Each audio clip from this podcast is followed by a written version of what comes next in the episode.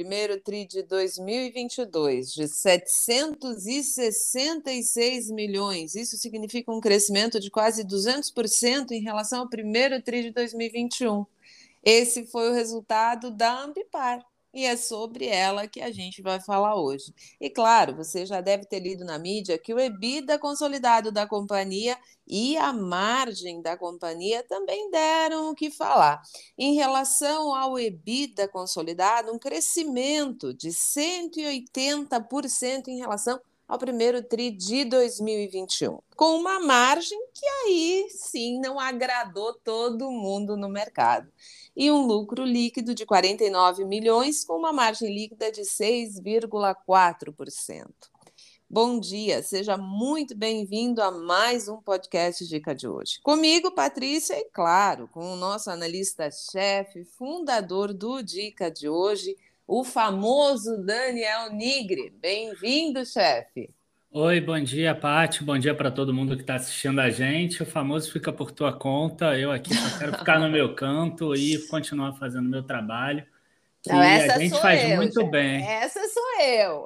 Não, a gente faz muito bem esse tipo de trabalho porque a gente leva informação sem ficar, né, cantando aí, alardeando por todos os lados coisas. E é, eu verdade. acredito que isso é que faz uma grande diferença na hora que o investidor ele investe. Eu sempre tenho na minha cabeça que dinheiro é coisa séria. É. Né? E aí a pessoa não é, não é hora de brincar, né? Eu acho uhum. que tem a uhum. hora de você brincar, de você aproveitar. Eu posto lá que vai no desfile da Sapucaí, show da Isa agora no final de semana. aí sai para correr, não sei o quê, mas a hora que a gente está trabalhando, a hora do dinheiro, é uma hora um pouco mais séria e a gente precisa analisar com calma a empresa, porque não foi fácil ganhar o dinheiro do trabalho e a gente precisa alocar pelo menos com a maior diligência possível para que a gente tenha um, um resultado bom. Exatamente. Mas, enfim, boa, bom dia para todo mundo. Sim. Vamos falar sobre Ambipar. E Ambipar que veio com resultado assim em linha com que todas as empresas estão vindo no mercado, né? Aumento de receita, queda de margem eu acho que já é quase uma, uma, uma obrigação das empresas. Tudo está assim, né? Sobe receita, cai uhum. margem, sobe receita, cai margem. Tirando, assim, empresa que é de commodities, que a commodity tem subido muito, ou tirando um banco, talvez, mas ah, você pode olhar que a maioria das empresas sobe receita e cai margem. Uhum. Mas tem alguns pontinhos aqui importantes no relatório da Ambipar que eu acho que vai ser importante o pessoal acompanhar. Com certeza. E realmente é sempre muito importante, né, deixar claro que o intuito do Dica de hoje, inclusive o Daniel tem muitos vídeos gratuitos lá no canal do YouTube abertos que ajudam muito a você que está começando a investir que não entende muito bem ainda alguns conceitos, e esses conceitos, por mais básicos e óbvios que eles pareçam, eles fazem uma grande diferença na análise.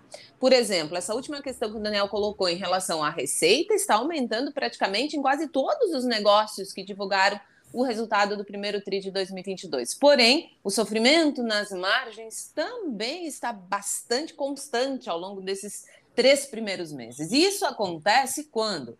Quando temos um cenário que tem uma pressão muito maior dos custos. Aliás, eu recomendo a você uh, que tem assinatura do Valor Econômico, enfim, ou que uh, possa ler esse jornal. Hoje tem uma reportagem falando da COSAN.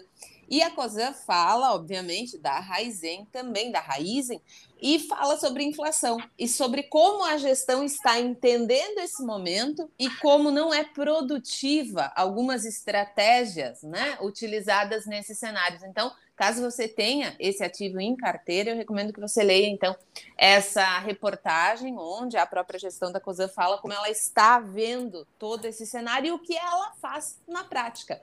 Então, isso é muito importante que você entenda. Pressão nos custos não existe muito para onde você correr. Ou a empresa vai repassar isso, ou ela vai tomar parte. Se ela tomar essa parte para não perder mercado, porque a concorrência está muito acirrada, a margem vai sofrer. Se a empresa tem muita dívida, isso vai ter um impacto muito maior na questão caixa. E é claro que isso o mercado já opa, peraí, a gente tem um possível cenário problemático para o futuro. E é claro que, considerando tudo isso, e aí o Daniel falou bastante no começo sobre essa questão de tratar o dinheiro com o devido respeito que ele merece em termos de seriedade, é isso. Não basta você assistir ou ler uma manchete e achar então que é tudo muito ruim ou que é tudo muito bom. No caso da Ambipar, a gente vê, ah, nossa, a empresa vai ser a melhor empresa do mundo. Ou então, ah, isso aí, esse ESG, esse negócio não vai para frente. Então, nem oito nem 80. Então eu quero começar falando do que a gente viu na mídia. O resultado apurado, ele foi menor ou maior do que as expectativas de mercado? Eu quero que o Daniel explique para vocês, porque o mercado ele precifica com antecedência. Então ele projeta o futuro com base no que a empresa acredita ser possível entregar. Mas no meio do caminho a gente sabe que tem uns obstáculos, umas pedrinhas, né? Afinal de contas, os negócios são dinâmicos. Então, muito se viu aí no mercado, após a divulgação do resultado, uma preocupação com o endividamento, ainda mais considerando que ela cita que nos próximos TRIs ela vai sim continuar com o foco nas aquisições, crescimento orgânico, obviamente, mas também em mais aquisições, porque se ela quiser ser de fato grande e representativa, ela ainda tem um longo caminho pela frente. Não é porque ela fez muitas aquisições que ela, sim, nossa, já é o ser supremo desse segmento. Ela é importante, mas ela ainda precisa crescer muito mais. Então, considerando a opinião do Daniel Nigri, do nosso analista-chefe do Dica de hoje, ele já disse que ela veio ali de acordo com o que ele esperava. Mas o que, que tem de interessante para a gente observar nos resultados dela? Não, assim, é para falar a verdade, tá? São várias perguntas que você fez, eu tenho anotado aqui. É, primeira coisa, ela veio mais ou menos como todas as outras empresas têm vindo do mercado, mas como a minha expectativa era muito alta com relação à Ambipar, ela veio abaixo em termos de receita do que eu esperava e um pouquinho acima em termos de margens, tá? Eu imaginava até que a margem iria sentir mais, iria sofrer mais. Mas o que aconteceu é o seguinte: para você ter uma noção, no relatório do dia 18 de março de 2020 do Dica de hoje, eu cheguei a escrever que eu acreditava que esse ano a Ambipar iria ter um, tudo consolidado, né? Uhum. É, 4 bilhões de receita, 1,04 bilhão de EBITDA e 270 milhões de lucro. Uhum. você vai ver que ela, nesse primeiro trimestre, não conseguiu 20% de nenhum deles. É. Então, é uma empresa que talvez a gente. Talvez não, eu já estou até antecipando, a gente vai ter que revisar um pouquinho para baixo uhum. esses números. Tá? Por quê? Porque é óbvio que ela pode acabar chegando nesses números, mas aí ela vai ter que ter um crescimento no segundo semestre muito, muito grande. E Sim. aí é complicado a gente já trabalhar com um cenário tão otimista dessa forma. A gente tem que, sei lá, né, botar o rabo entre as pernas e entender que a gente foi otimista demais, talvez, com um determinado case. Uhum. Não invalida o que eu acredito para a empresa. Acredito que é uma empresa que possa crescer bastante. Para você ter uma ideia, né, ela já é uma empresa referência no mundo, você vê pelos contratos que ela está fazendo contratos com empresas de petróleo grande lá no Peru, outras empresas lá nos Estados Unidos, ela já tem uma relevância importante. É, esse novo projeto que ela está fazendo também com o Reino Unido. Enfim, são projetos que são relevantes, são projetos que são importantes com empresas grandes, empresas que inclusive têm, é, têm rating AAA. Uhum. Então, é, um, é, é assim, mas ela é uma empresa relevante, mas você olha e ela tem o quê? Tem um valor de mercado de 3 bilhões, tem um patrimônio líquido de um bilhão de reais, por exemplo. Cara, um bilhão de reais não é nem 200 milhões de dólares. Exato. E então quer dizer, é, para você ver, a empresa relevante desse setor, ela ainda é muito pequena. Uhum. Né? Então, é, se eu imaginar, por exemplo, cara, esse setor de, de ESG, né, ambiental, uhum. é, será que no futuro ele não pode ser igual um setor de, de beleza, por exemplo, um setor de bebidas, um setor de, de alimentos, de tão grande que ele possa vir a ser, né? Uhum. É, talvez possa. Ah, vai acontecer isso daqui a um ano? Não. Daqui a cinco? Não. Talvez vai acontecer daqui a 50 anos ou daqui a 100. Uhum. Então, é um setor que, que eu me vejo surfando nesse setor ao longo dos próximos 50 anos, 100 anos, talvez. Uhum. É, eu, não vou estar vivo, mas as ações que eu tenho ficam para os filhos, ficam para os netos, ficam para as gerações. Uhum. É, então, eu penso muito dessa forma.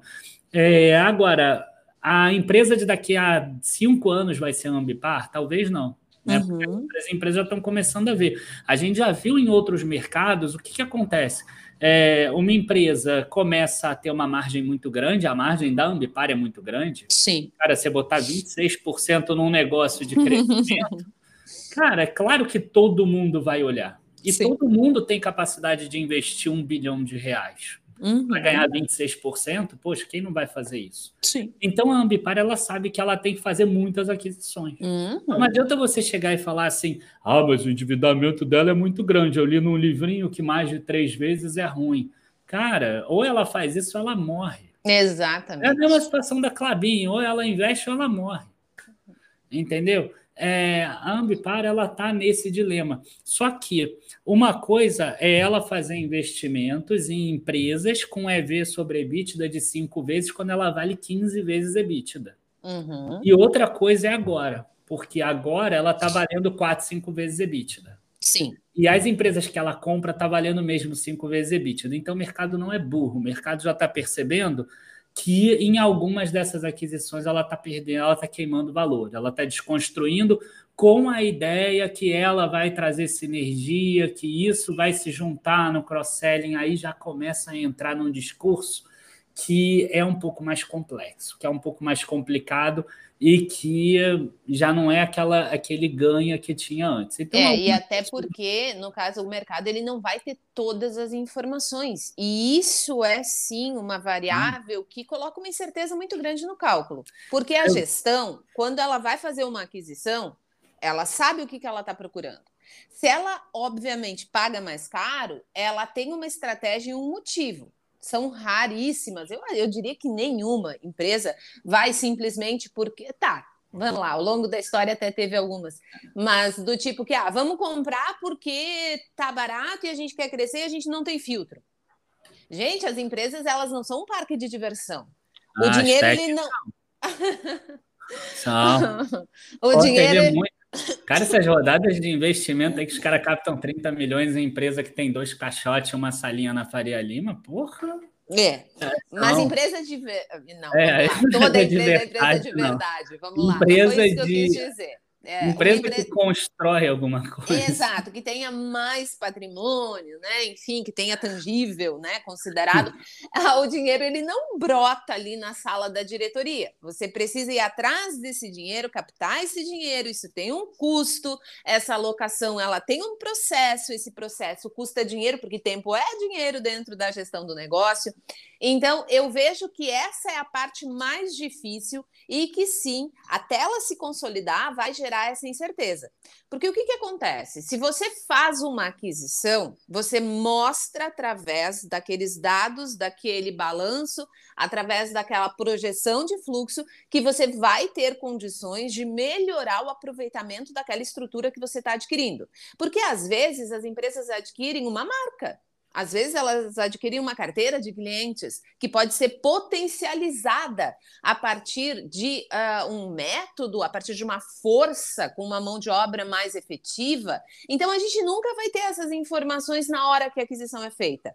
Mas é claro que o mercado vai jogar essa incerteza no cálculo e ele está certo. Porque se nem a gestão tem certeza do que pode acontecer, como é que você vai alocar o seu capital e acreditar que essa projeção é passível de retorno no longo prazo. O longo prazo é o que mais vai colocar o risco dentro desse investimento. Era assim com o VEG no começo, por exemplo. E é. é assim com muitas outras empresas. Agora, acreditar que vai dar certo é só o acompanhamento, né? Isso, eu acredito que inclusive nem o próprio Tércio, que é o controlador, ele sabe que vai dar isso tudo. Eu me arriscaria a dizer, inclusive, isso, que eu é, acho complicado a gente imaginar, porque, sinceramente, o que vai sair disso tudo, o que, que o. Principalmente, né? Quando a gente faz uma análise de SWOT, né? A gente vê uhum. que não tem só coisas dentro da empresa, né? Tem o externo também. É. Como o externo vai se comportar. É. E esse é o grande, esse é o grande ponto, né? Como Sim. A gente já vê que a, a Simpar lá já está fazendo investimentos, né, com a ciclos para entrar aí nesse mercado também. É, vamos é, usar o exemplo do Cebil também, que tu falou muito sobre isso. Lembra quando a gente comentava Sim. sobre isso ainda há um, dois anos Sim. atrás, quando o valor dele estava bem abaixo do que está hoje? Então, isso. Então, assim, são aquelas possibilidades, né? E que, devido a eventos externos, podem aumentar ou não no curto prazo.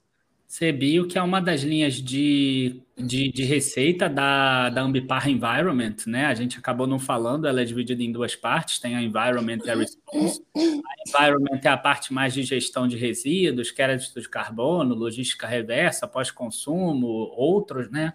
Uhum. E o Response aí já é a parte de prevenção de acidentes, né? Coisas do gênero. E o crédito de carbono é uma linha de receita, por exemplo, que não tinha no ano passado, no primeiro trimestre de 2021.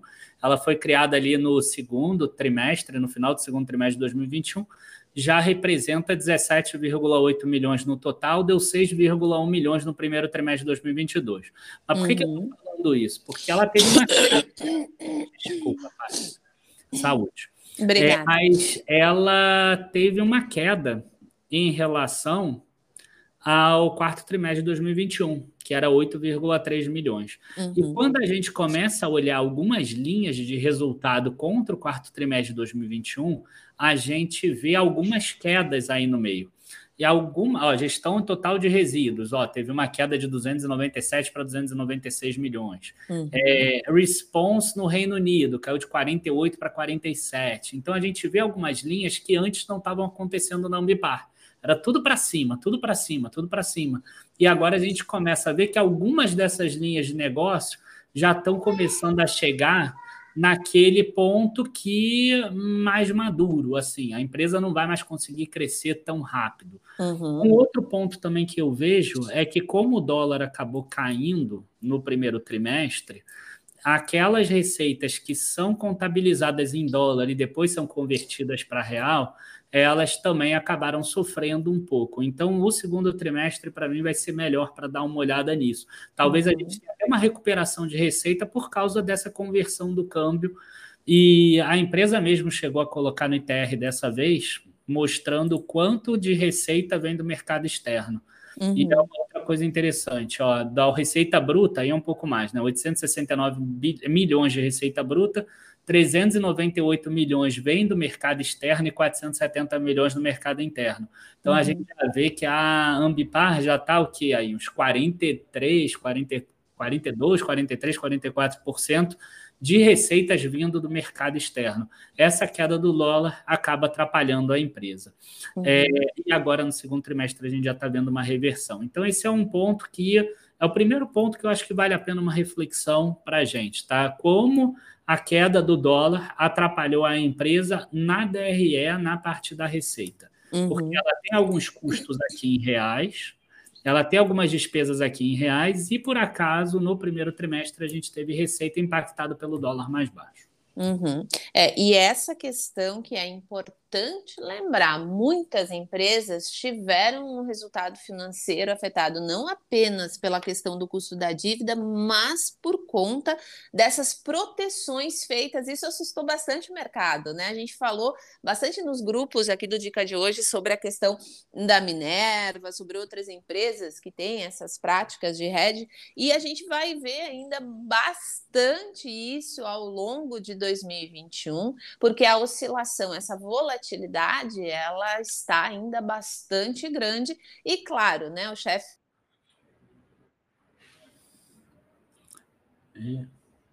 bastante complicada. E essas estratégias, não que a Ambipar faça, a Red faça essa proteção, porque ela tem uma grande parte da receita lá fora, então é quase que natural esse processo.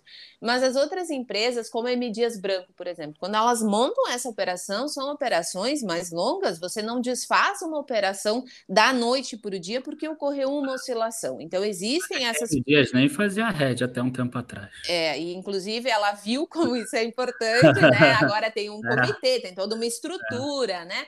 Tem, Resolveram. É, isso é. século XXI. E isso eu acho muito importante. As empresas elas avançarem. Então, na medida que você percebe isso, você pensa, nossa, mas então a empresa percebeu que não estava muito bem e mudou, né? E em relação a essa questão específica de gestão, antes de tu falar mais sobre a questão do balanço, porque eu acho muito importante falar para as pessoas o que tu pensa sobre a gestão. Hoje tu enxerga a gestão bem preparada, tu enxerga uma gestão que de fato se comunica de acordo com o mercado. Você vê ali alguma, entre aspas, pegadinha hoje que a gente tem que prestar atenção nela ou não? Bom, assim, em relação ao negócio em si, eu vejo uma gestão boa, uma gestão que se comunica bem com o mercado, o mercado todo entende bem qual é o, o, o, negócio da empresa e sabe por que, que ela precisa crescer, sabe também as necessidades dela ter uma dívida mais alta. Agora, tem alguns players do mercado que aceitam correr esse risco comprando a empresa, e tem outros que não. Uhum. E que acreditam que a alta de juros pode ser muito maior e aí essa dívida vai acabar consumindo o caixa.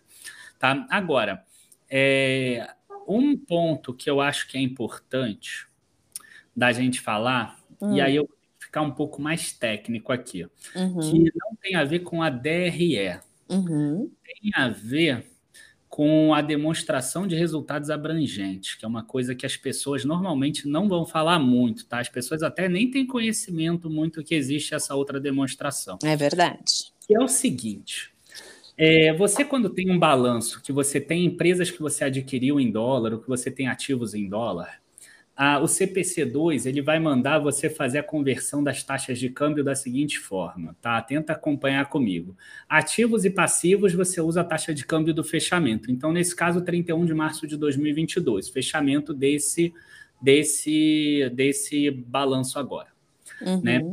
As contas de resultado, as da DRE, você usa a taxa da operação média ou a taxa média. Uhum. Só que uhum pegadinha. Os itens do patrimônio líquido você utiliza a taxa histórica. Uhum. Então, quando você utiliza taxas diferentes no ativo, no passivo e no patrimônio líquido, o que, que acontece quando chega lá no final da conta? Não bate um com o outro. Sim. E o ativo tem que ser igual ao lado do passivo e do patrimônio líquido. Uhum. Então, como é que você faz para que os dois batam exatamente igual? Uhum. Você tem fazer uma continha que é o tal do ajuste acumulado de conversão. Uhum. Tá? Então, você olha o balanço hoje, né, o ADRE, por exemplo, da Ambipar hoje, e você vê lá, ah, a empresa teve 49 milhões de reais de, de lucro sendo 45,6 milhões, por exemplo, atribuível aos controladores. Aí você acha ótimo. Uhum. Quando você vai para abrangente, você vai perceber que teve 51 milhões de queda de variação cambial sobre ágio de investida no exterior e 139 milhões de ajuste acumulado de conversão. Por quê? Porque ela fez as aquisições lá atrás de adquiridas com câmbio de 5,50, 5,60, 5,40, 5,30 uhum. e o 31 de março de 2022 fechou a 4,74. Sim. Então, outros resultados abrangentes caiu 142 milhões. E aí, se você pegar outros resultados abrangentes, você tem um lucro, incluindo resultados abrangentes, de um prejuízo de 145 milhões. E aí o que, que acontece? O patrimônio líquido reduziu muito. Sim. Então ele reduz de 1, vou dar um número certo aqui, de 1,177 bilhão para 1,033 bilhão. Esse é um número que a gente tem que ficar de olho. Uhum. Porque agora é, o dólar está subindo de novo. A gente deve ter uma inversão dessa ajuste acumulado de conversão.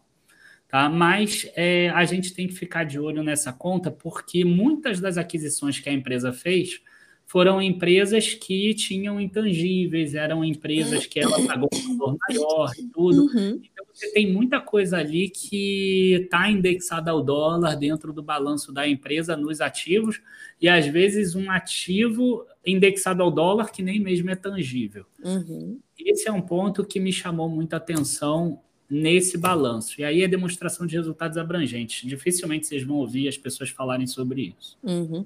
É, e é importante lembrar que esse CPC2 que o chefe falou é um pronunciamento da contabilidade. Então, cada tipo de registro que tu vai fazer, ou cada tipo de objetivo desse lançamento, você vai ter um CPC uh, específico para aquilo ali. Então, caso você tenha interesse em entender um pouquinho mais sobre essa questão de conversão de moeda, sobre essas variações cambiais, sobre o alcance que esse CPC 02 tem na contabilidade, na contabilização das transações e dos saldos né, dessas moedas estrangeiras e como isso afeta então a posição financeira para apresentação desses documentos todos, essa convergência que existe dessa posição econômica, dessas transações que são feitas então lá fora.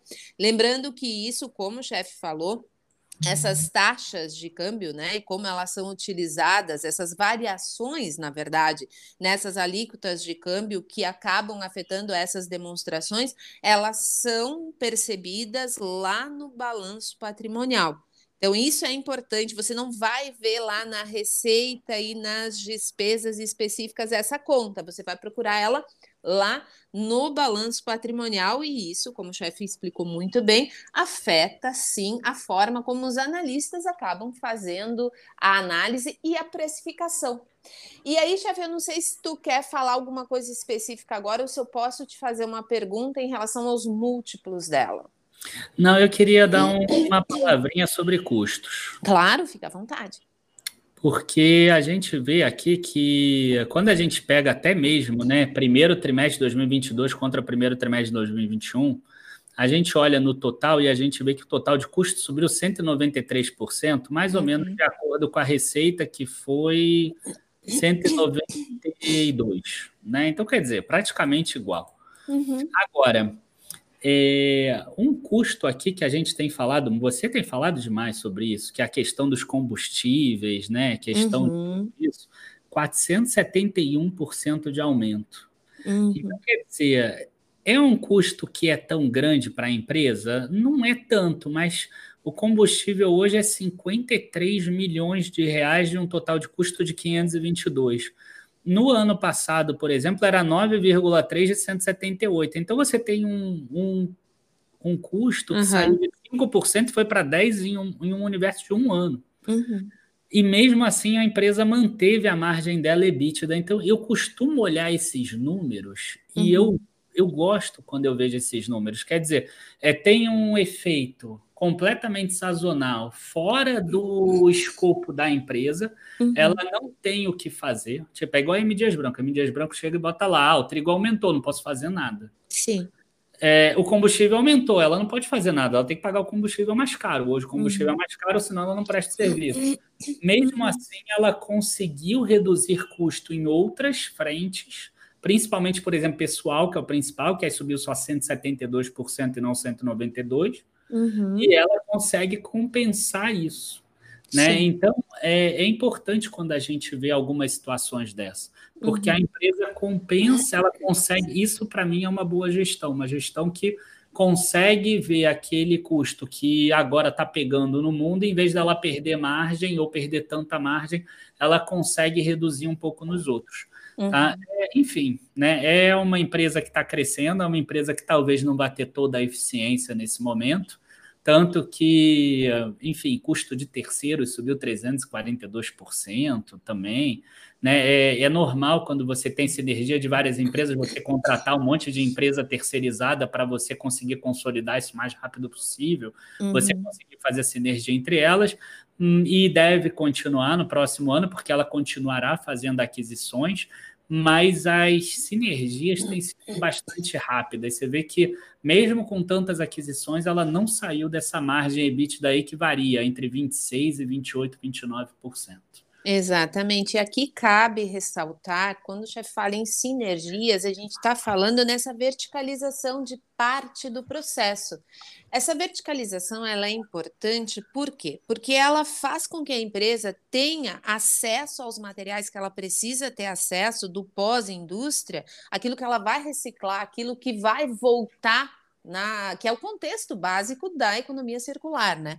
E obviamente que isso faz com que essa capacidade aumentada que ela tenha, com esse acesso a esses resíduos necessários para que a cadeia inicie, faz com que ela tenha uma redução no custo da operação. É mais ou menos como tu imaginar assim, uma empresa que faz movimentação de materiais. Essa movimentação ela gera custo. Então, se você monta todo um processo, se você faz um mapeamento geográfico e entende, poxa, vamos, já que a gente está falando bastante sobre MDias, vamos a ela de novo.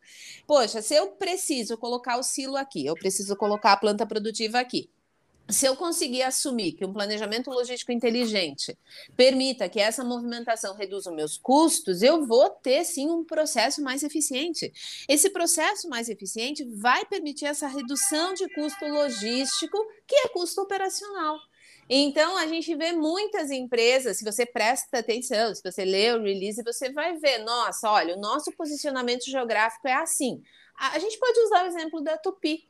Então, a Tupi também, no último resultado, mostrou isso. A gestão falou isso clara e abertamente. Olha, a gente fez a aquisição dessas empresas, essa planta aqui ela está produzindo aqui, mas olha, a gente fez outra aquisição de planta. Então, de repente, a gente para de produzir aqui, começa a produzir lá, porque os custos seriam menores em relação a essa questão de movimentação, por exemplo, ou da própria distribuição. Então, tudo isso é muito importante e está na conta dessa sinergia, dessas aquisições e de tudo o que pode vir a ser, embora, como a gente falou por diversas vezes aqui, e também é muito dito de forma bastante clara nos relatórios da casa, a certeza ela não existe. O que existe são projeções, né? Pena que você não falou o termo mais significativo com relação a sinergias hoje em dia no mercado financeiro, que é o tal hum. do One Stop Shop. Ai, meu Deus, esses termos, esses termos, eu tenho que fazer. A Ambipar adotou isso, ela colocou no, na apresentação dela. Agora Exato. ela quer ter uma one-stop shop. O que, que significa? Que o cliente dela vai poder adquirir todos os serviços que ele precisa somente com a Ambipar com toda a comodidade do celular. Imagina aquela senhora. o slogan. Ela aí ligando. ligando é. para a empresa, aí chega lá, todos os serviços, acontece tudo, ela fica lá descansando vendo TV. É. Mas é que sabe o que, que é? Depois de uma certa idade, a gente já passou por tanto, tanta sigla, tanta nomenclatura que ia mudar o mundo que a gente diz: tá bom, vamos é. tomar um café. É, Depois a gente volta, né? É engraçado isso, sabe por quê? Porque em, na década lá de 2000, né, era horizontalização para tudo. É.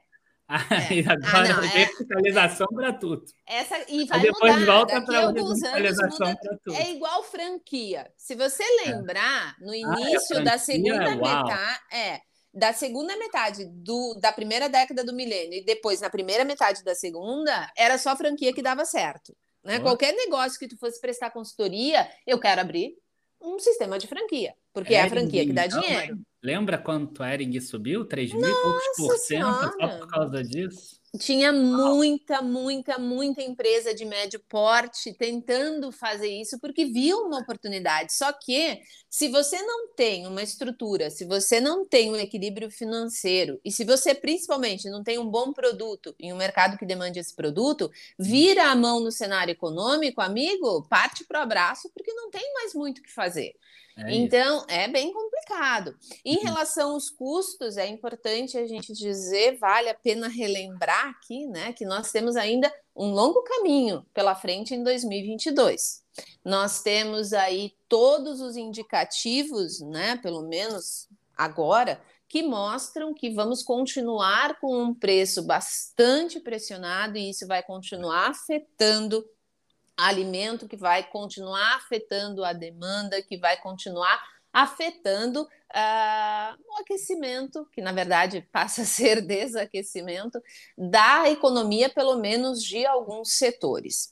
Mas e... aí a Ambipar ela se dá bem no sentido que o, ela tem receita no mercado externo, então ela sente Isso. um pouco menos. E e também porque quanto mais a gente tem restrição de consumo, mais começa a ficar perceptível a necessidade das empresas reduzirem custo. E aqui eu acho que é importantíssimo a gente falar que o serviço que a Ambipar presta é um serviço importantíssimo. Quando a gente fala na parte do environment, claro response também nem se fala, né? É uma questão de prevenção de risco, de acidente, de catástrofe, etc. Mas a questão do environment, a gente está falando da indústria, daquela indústria que precisa reduzir custo e ela precisa de alguém que entenda a legislação, que entenda o que, que ela pode fazer e ganhar obviamente, em termos fiscais, com aquela medida utilizada e que vai fazer com que aquela economia circular de fato seja atrativa para o processo produtivo. Uhum. A empresa não quer jogar produto fora. A empresa não quer ter perda de material. Por exemplo, tu vai lá, é. produz tudo direitinho, mas chega no final do processo, tu tem uma perda de 20%. Gente, isso no médio prazo é uma sentença.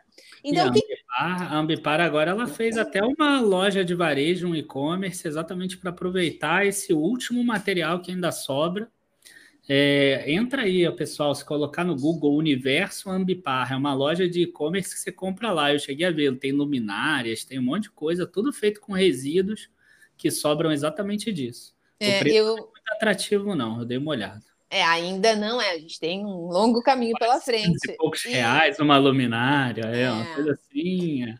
Mas Até... são bonitinhos, são bonitos. Não é Até... é nada tosco, não, é bonito. Até porque é um produto ainda destinado a uma classe muito específica. Porque esse reaproveitamento, gente, ele é feito diferente quando você analisa a classe A, B e C. Se você é uma pessoa comum, assim como eu, né? Não como chefe que tem uma classe um pouco mais acima. É uma brincadeira, tá, gente? Ah, mas vamos lá você tem um tipo de reaproveitamento diferente. A gente escreveu isso, eu não sei se tu vai lembrar, chefe, lá num dos primeiros materiais da Ambipar, quando ela entrou aí na, nas carteiras da casa que, que você recomenda. A gente mostrou que a gente precisa partir do princípio básico quando a gente faz uma análise de um negócio para manter em carteira. Você acredita que, de fato, vamos começar aí do óbvio, né? A questão do biocombustível vai adiante, dos carros elétricos vai adiante. Então, você vai tomar um sentido a partir dessa sua conclusão. Você acredita que o reaproveitamento ele faz sentido considerando o tipo de consumo que nós temos? Se a gente fosse considerar varejo, moda e vestuário, eu diria hoje em dia que não porque a gente tem problemas seríssimos quando a gente fala dessa cadeia. Agora, quando a gente fala de outros tipos de produto que tem um preço um pouco mais alto, que acaba fazendo com que as pessoas tenham dificuldade de acesso, esse reaproveitamento ele vai começar uh, a ser cada vez mais frequente desde o início da educação escolar das próprias crianças. Esse Não. reaproveitamento, ele é básico. Eu vou dar um exemplo que a gente colocou lá no material, caso você seja assinante, você pode ler depois. Você tem um, sei lá, um vidro em casa ou embalagens de pasta de dente, aquela de, de papelão. O que, que você pode fazer com isso? O que, que você já fez com isso? Eu posso afirmar que eu já usei diversos tipos de embalagem para fazer brinquedos. Diversos. Vidro, então, que é algo bastante complexo em termos de produção e de descarte. Eu tenho quase que certeza que você já reaproveitou algum vidro em casa.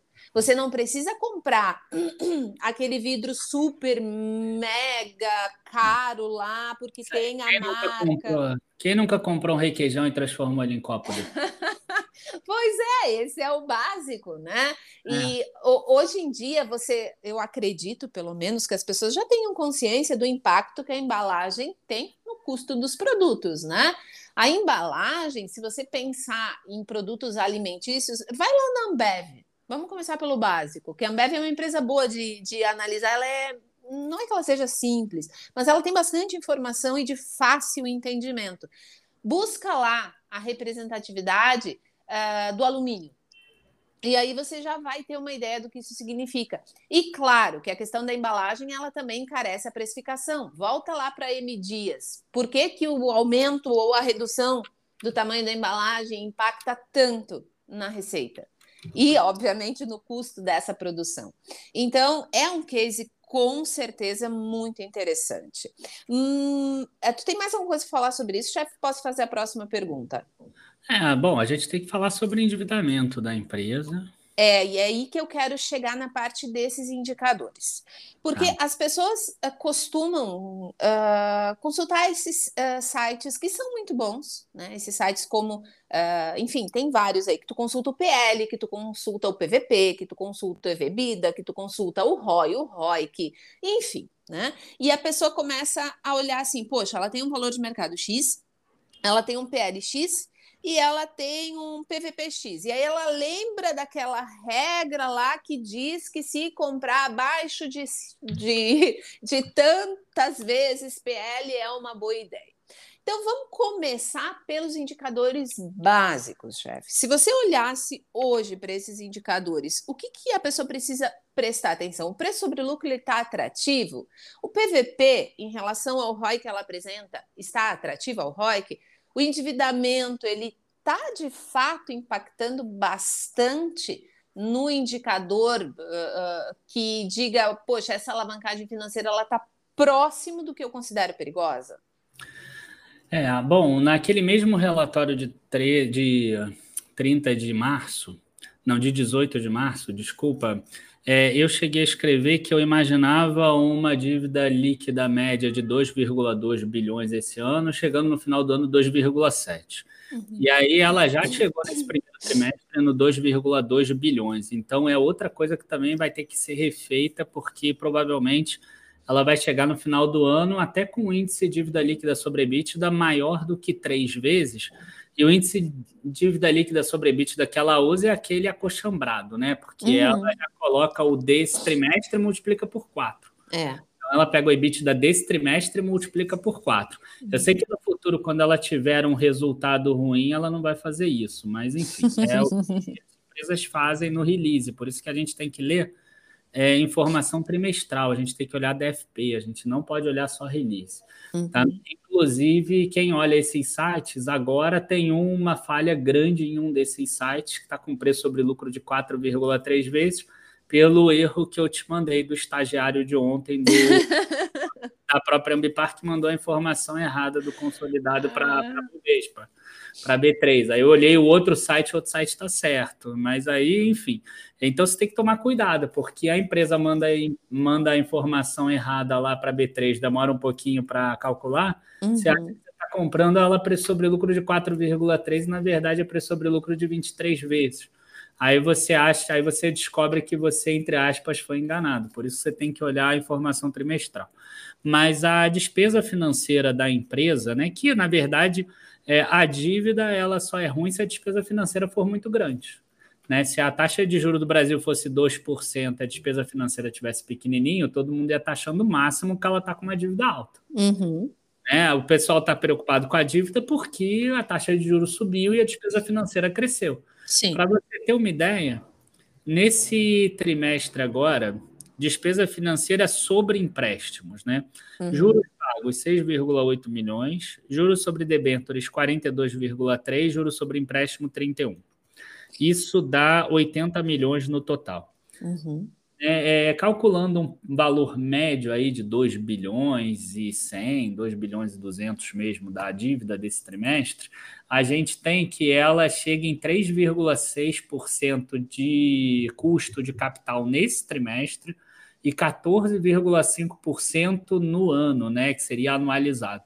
Uhum. E esse número ainda tende a subir mais. Sim. Né? Além disso, tem outras despesas financeiras aqui, mas que não tem a ver com a dívida em si. Tá? Então, é, é uma empresa que vai ficar muito pressionada. Uhum. No meu modelo mesmo, eu tinha botado que a empresa ia ter um resultado financeiro negativo esse ano de 330 milhões, foi 60 milhões nesse trimestre. Então, esse pelo menos está mais ou menos dentro do que eu imaginava. Só que se a dívida chegar em 3 bilhões, 3,100, 3,200, pode ser até que fique maior do que aqueles 330 milhões. Uhum. Então, num cenário de juros muito alto, que ela comece a fazer aquisições com EV sobre EBITDA no mesmo patamar de preço dela e pagando muito custo por intangível, é uhum. é muito possível que a gente veja um lucro operacional crescendo e ele sendo praticamente todo consumido por despesas financeiras e por imposto de renda do que sobrar.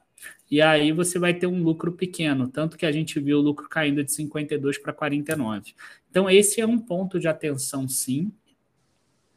É, mas, como eu falei no início, a empresa tem que correr atrás disso, porque ela, se ela não fizer investimento, ela não crescer, vai vir outra empresa e vai investir. Não é uhum. é nada de outro mundo uma empresa pegar e conseguir captar 3 bilhões, 4 bilhões, que é muito mais do que a Ambipar tem, para fazer investimento nesse setor, que é um setor que tem margem alta. Então, a Sim. empresa precisa é, melhorar os processos dela para conseguir manter essa margem alta, mesmo com todas as aquisições, e ela tem conseguido fazer. Eu dei o exemplo lá do custo do combustível. Um outro exemplo também de melhoria de gestão, por exemplo, a gente vê no imposto de renda. A alíquota efetiva já caiu de 32 para 30 Sim. nesse trimestre. Então, tem várias coisas que a empresa tem feito. Eu gosto da gestão, sim, mas está num período que ela está pressionada. Uhum. Mas considerando tudo isso que tu falaste sobre os múltiplos, a tua preocupação, claro, em relação, que é a preocupação do mercado como um todo, em relação a essa questão da dívida, mas considerando que ela continua fazendo aquisições e que existe essa entrada de fluxo de caixa, afinal de contas ela compra empresas que têm já uma carteira de clientes que estão em funcionamento, na maioria das vezes, obviamente, né, quase que a totalidade, Uh, a totalidade, na verdade, dessas empresas já está em funcionamento. Algumas, como tu falaste, um pouco mais caras do que outras, de repente, que possam vir a ter uma pressão aí na margem ao longo do período, mas ela ainda é uma boa compra. É, então, ela é uma boa compra. Como eu falei, a gente está reduzindo o preço-alvo. Eu posso até dar em primeira mão aqui. O preço-alvo saiu de 45 e foi para 39,40. Uhum. Mas é um preço-alvo que é muito complicado. Eu cheguei a fazer uma simulação. Ela é a empresa mais volátil que tem dentre as recomendadas na carteira. Porque eu cheguei a fazer, eu gosto sempre de fazer uma simulação que eu tiro 3%. Uhum. Né, para ver qual seria a sensibilidade disso. Então, tirando 3% aqui, o preço-alvo já iria para 82%, para você ter uma ideia. Uhum. Então, esse é um grande potencial para se a gente pensar uma queda de juros. Por outro lado, né, vamos imaginar que suba mais 3%. Imagina que a taxa de juros do Brasil vá a 15,75, por exemplo. Ela uhum. já cai para 19 reais, por exemplo. Então, é uma empresa que eu costumo dizer que não é para qualquer investidor. Tá? A minha recomendação é de compra, mas tome cuidado, porque ela não é aquela empresa de oba-oba para qualquer investidor. Tá? É a pessoa que não tem tanta experiência com o mercado, é, fica lá nas elétricas, nos bancos, elas estão tendo bons resultados esse ano, deve crescer um pouquinho, é a melhor coisa. Tá? Uhum. Tá? Você arrisca depois ganhar aqui 100%, cento e poucos por cento numa empresa igual essa em dois anos, às vezes a empresa se perde, você perde 70% do teu capital. Isso pode acontecer, porque é uma empresa que está em transformação. Evitem empresas em transformação se você tiver num período que você ainda não entende direito a bolsa. E você chegou a comentar que ela gera muito caixa nas operações, e sim, ela gera. Nesse trimestre, por exemplo, ela gerou 149 milhões antes de pagamento de juros e imposto de renda. 149 milhões. Mas ela usou 210 milhões de investimentos. E quando a gente fala aqui investimentos, não está falando de aquisição de outras empresas, não. Está tá falando de aquisição de bens de ativo imobilizado, intangível, etc. Uhum. O caixa despendido para aquisição de empresas foi 161 milhões a mais. Então, quer dizer, somando os dois, o CAPEX mais a aquisição de outras empresas, 374 milhões de reais. Então, ela gera 149, mas a dívida vai aumentando, vai aumentando, vai aumentando, porque o, o investimento está maior do que o que é gerado de caixa.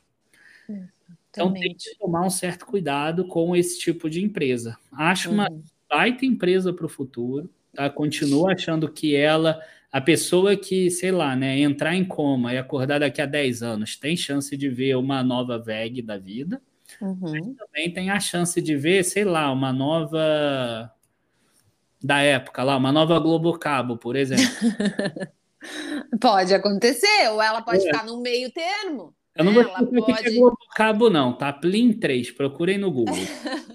ela pode passar por um período de estagnação, ela pode ter um boom de crescimento em um determinado segmento, em uma determinada unidade. Uh, de repente, pode acontecer coisas voltarem ao normal e a gente ter uma redução né, uh, uh, dessa taxa de juros e ela passa a ter uh, um custo com essa dívida menor, embora isso também tenha reflexos na, na questão tributária. Poder. Ela pode, pode ser por outra empresa, afinal, ela está no preço mais ou menos que ela tem adquirido outras empresas, então pode chegar uma maior ainda e querer comprar ela. Ela pode fazer de novo o IPO de uma das partes de uma das unidades de negócio, Mas, enfim. É por causa do valor. Poder. Não, valor. não, agora não. Mas é. pode acontecer ao longo do tempo. Então, o que, que nos resta? Seja você, como analista de negócios, você, como investidor, assim como eu, você que é analista de mercado, assim como o chefe, você que assina o Dica de hoje e acompanha os relatórios, é ir monitorando, é ir verificando essas, uh, os resultados trimestrais, os resultados anuais e, claro, sempre muito importante acompanhar os dados do setor, acompanhar o cenário macro. Afinal de contas, a empresa sozinha não é nada. Ela precisa de mercado, ela precisa de demanda e ela precisa de uma gestão que entenda as necessidades de ambos, né? Senão a coisa, obviamente, não funciona.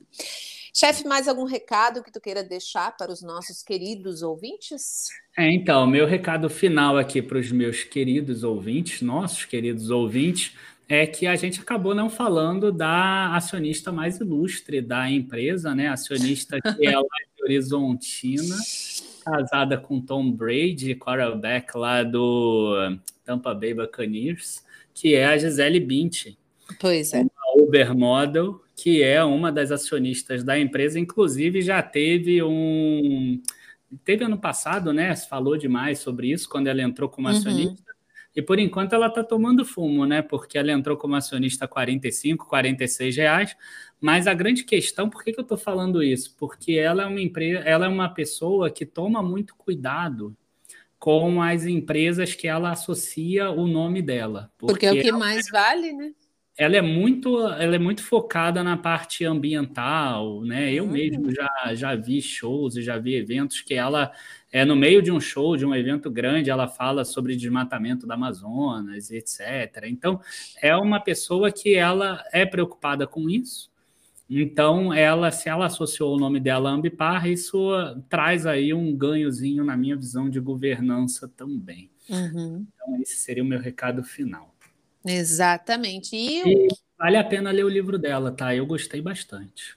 Com certeza. Nome, porque eu já li uns três anos atrás. É, eu digo com certeza porque eu acredito em você, porque se eu não li, esse infelizmente eu ainda não li, mas colocarei na lista e lerei então em breve, já que é a recomendação do chefe.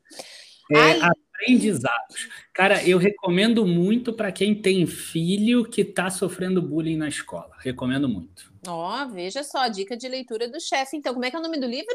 Aprendizados, da Gisele Bündchen. Aprendizados, da Gisele Bündchen. Dois ou três primeiros capítulos. Uhum. Muito bem, então, gente. Veja só que nós temos aqui no podcast do Dica de hoje também um, às vezes dois, uh, podcasts falando sobre livros, indicação de leitura. Lá no Instagram a gente costuma também, o chefe vira e mexe também posta algumas indicações. Eu, nesse final de semana, postei um livro, já que o chefe falou, vou falar do meu também, que eu reli, que é muito bom e que eu recomendo, que é Oceano Sem Lei. Quem gosta de logística, quem gosta dessa parte de entender um pouquinho melhor como as coisas funcionam de verdade, não como elas são pintadas, como elas ficam bonitas depois de pintadas, eu recomendo. É um livro longo, é sim, é um livro extenso, mas é muito bom. Então, caso você tenha interesse nessa questão de transporte marítimo, de entender como funciona esse uh, mundão aí que é muito difícil, né? Tenho de... até medo de saber quantas páginas tem esse livro do livro longo, porque depois que eu da moeda lá do Gustavo Franco é um livro de fácil leitura que você lê rapidinho, tem 500, 600 páginas. Ele tem mais do que isso. Mas vale a é pena, quase uma tá, Bíblia. Vale, vale a pena, porque eu gosto muito de leituras que abram os olhos das pessoas que tragam de fato a realidade nua e crua, porque eu acho que quando a gente ignora as coisas, a gente acaba uh, passando um atestado para coisas que não deveria.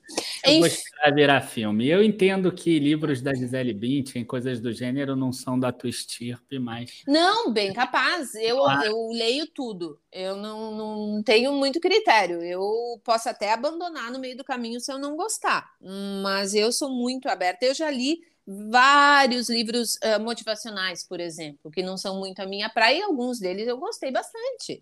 Então, eu acho que a pessoa tem que ficar aberta a mudar de opinião.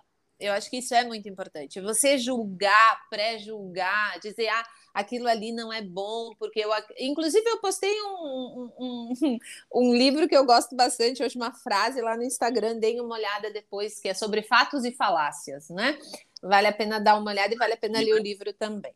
É, esse livro é bom. Bom, gente, eu espero que, uh, em primeiro lugar, vocês tenham gostado do nosso podcast, que vocês entendam que a premissa básica de análise de negócios é a leitura primeiro do resultado, para que vocês possam então fazer a relação com o cenário, como ele se desenha, e aí você vai entender melhor o que os analistas estão projetando como precificação possível para aquele negócio, né, chefe? Isso, exatamente. A gente faz o nosso trabalho aqui, só que tem algumas variáveis externas que podem afetar os resultados que a gente espera. E se você tiver um conhecimento melhor do negócio, você consegue segurar ou até aumentar aportes em períodos de queda. E em períodos de alta, às vezes você começa a perceber um viés um pouco mais negativo no relatório. A pessoa que tem um pouco mais de conhecimento, que lê, etc., ela consegue reduzir uma exposição, não fazer um determinado aporte naquela empresa. Isso tudo ajuda a tua criação de patrimônio futuro. Obrigado aí, Paty. Obrigado. Todo mundo. Eu, eu que agradeço a companhia, chefe, muito obrigada. Uh, agradeço a você que nos ouviu durante essa quase uma hora. Para quem mora aqui na parte sul do Brasil, boa sorte com essa notícia aí de que vem furacão, vem ciclone, uma hora é furacão, outra hora é ciclone. Uh, fiquem todos muito bem, esperamos que não seja nada tão grave quanto uh, dito aí na mídia. Uh, chefe, se eu não aparecer para trabalhar, é. o furacão me levou. Foi o que eu pensei agora. Eu vou falar que foi bom trabalhar com você. foi eu, eu coloquei lá. Eu coloquei num dos grupos lá do, do Análise Fundamentalista. Foi um prazer conhecê-los, caso é. eu não, não apareça de novo não é porque o vento me levou. Enfim, gente, é, uh, é aquela situação que a gente. Tá vendo muito mais curiosa, hein? A gente fica preocupado, né? Mas a gente tenta ir levar na brincadeira. A casa voa e você chega lá em Oz. Deus me livre, por favor, bate três vezes na madeira. Vai ficar tudo bem, amanhã eu volto sim, Deus me livre. Bom, gente, muito obrigada pela companhia. Eu desejo a vocês uma ótima semana e a gente se vê no próximo podcast. Um abraço. Tchau.